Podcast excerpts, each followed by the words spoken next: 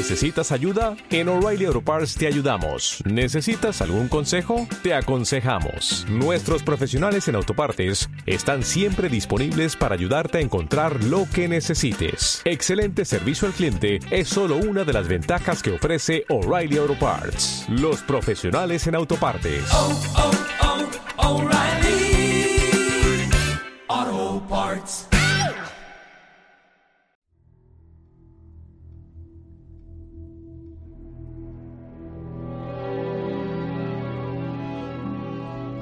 Todos, soy Jorge Dorado, bienvenidos a Mi Padre No Se Calla.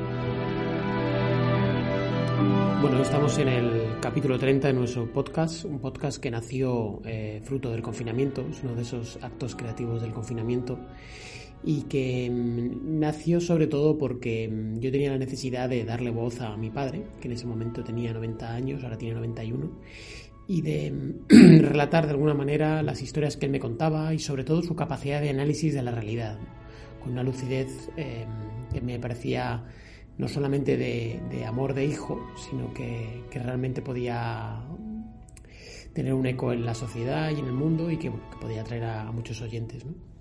En este caso mi padre nos, nos, ha querido hablar de la edad, de cómo esa edad nos afecta a todos de, uno, de un modo u otro, ¿no? de cómo de repente hay un momento en nuestras vidas en que empezamos a hablar de, de achaques, de me hago mayor, de estoy mayor, de, de nuestras capacidades físicas.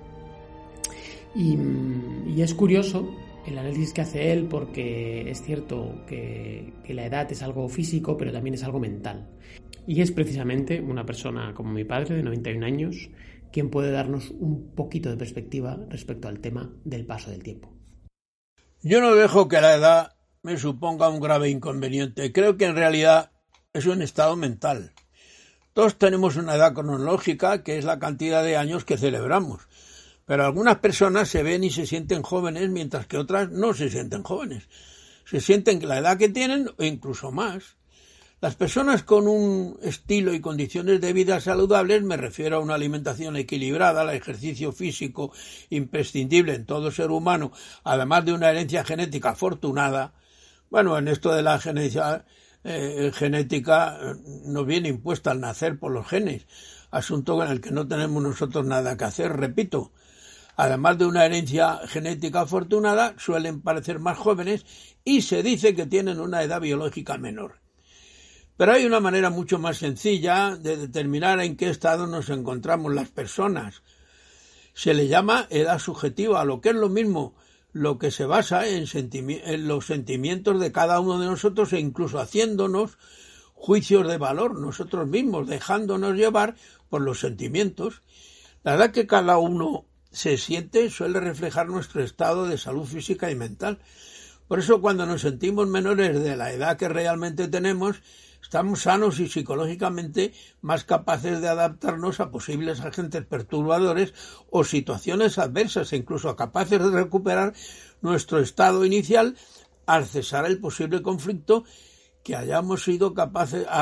que hayamos sido capaces o sometidos, incluidas algunas enfermedades. El caso es generar conductas positivas ante el posible estrés, las amenazas o alguna contrariedad para lo que habrá que echar mano de nuestro posible equilibrio emocional, que si no lo tenemos de origen, deberíamos hacer todo posible por hacernos con él para evitar, entre otras muchas cosas, los riesgos de vernos abocados a sucumbir ante un deterioro cognitivo.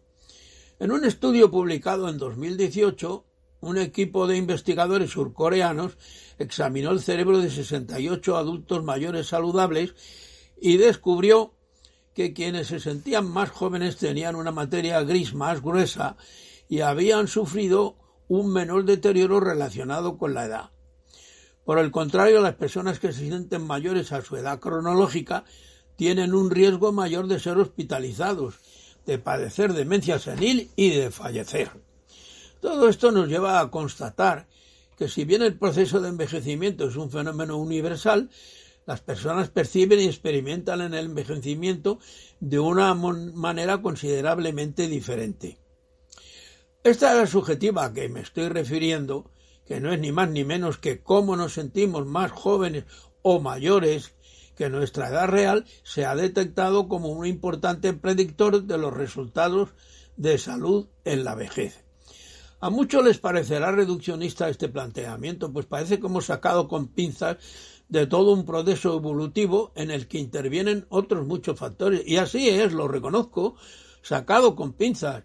Pero si no somos capaces de destacar y extraer lo que de bueno nos ofrecen numerosos estudios científicos al alcance de cualquiera, pues están desarrollados convenientemente en diversas profesiones, en, revistas me refiero, profesionales e incluso en estudios más profundos, no seremos capaces de sacar fuerzas para hacer frente al proceso neurobiológico del envejecimiento cerebral completamente natural en todo ser vivo.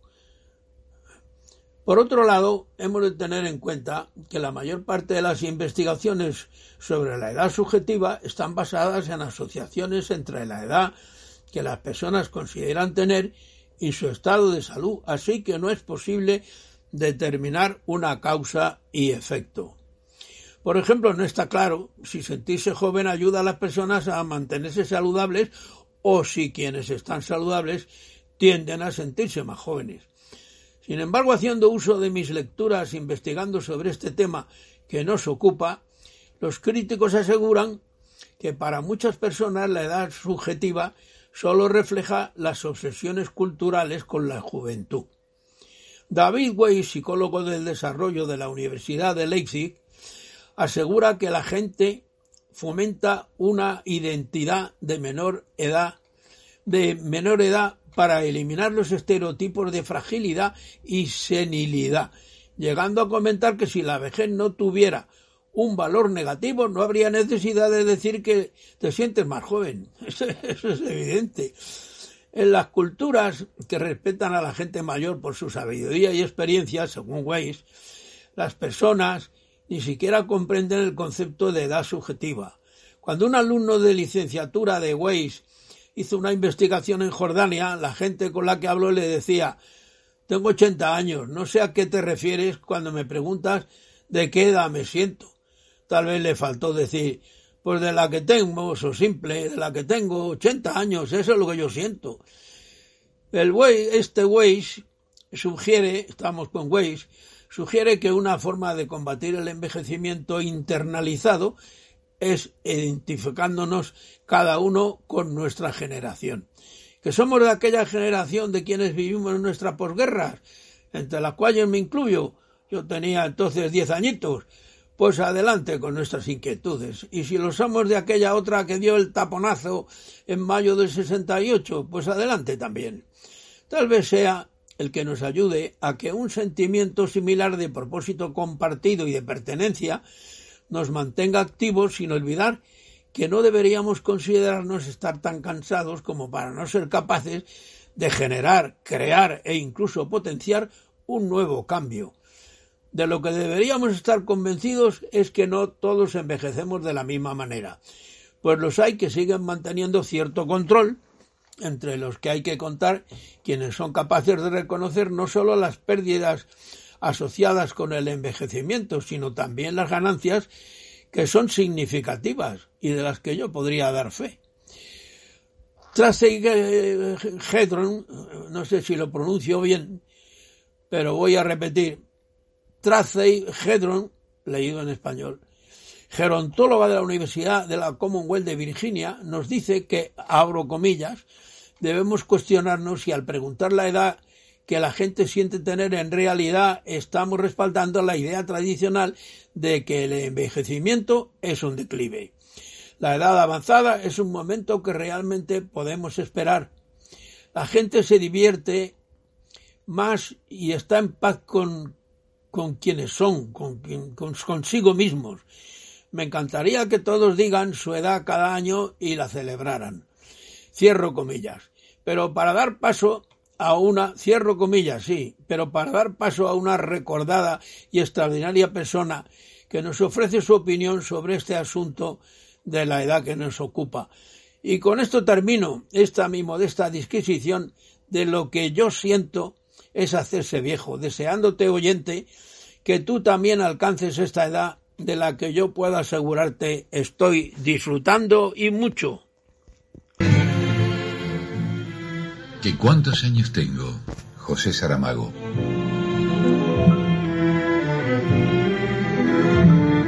¿Que cuántos años tengo? ¿Qué importa eso? Tengo la edad que quiero y siento. La edad en que puedo gritar sin miedo lo que pienso, hacer lo que deseo sin miedo al fracaso, a lo desconocido, porque tengo la experiencia de los años vividos y la fuerza de la convicción de mis deseos. ¿Qué importa cuántos años tengo? No quiero pensar en ello. Unos dicen que ya soy viejo, otros que estoy en el apogeo, pero no es la edad que tengo ni lo que la gente dice, sino lo que mi corazón siente y mi cerebro dicte.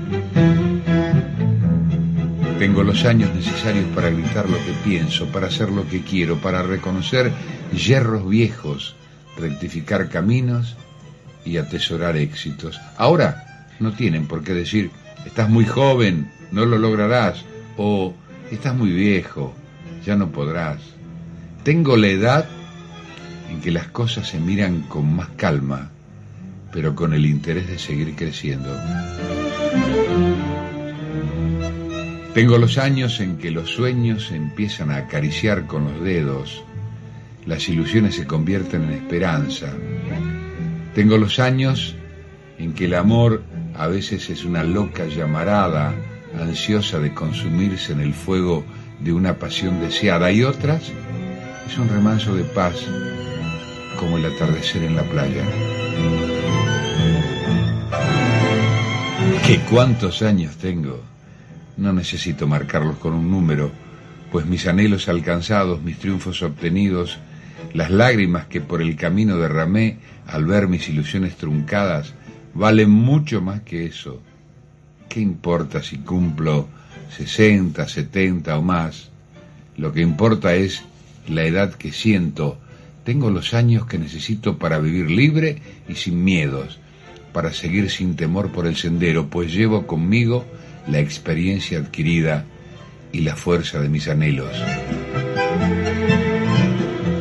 que cuántos años tengo, eso, ¿a quién le importa? Tengo los años necesarios para perder ya el miedo y hacer lo que quiero y siento. ¿Qué importa cuántos años tengo o cuántos espero si con los años que tengo aprendí a querer lo necesario y a tomar solo lo bueno.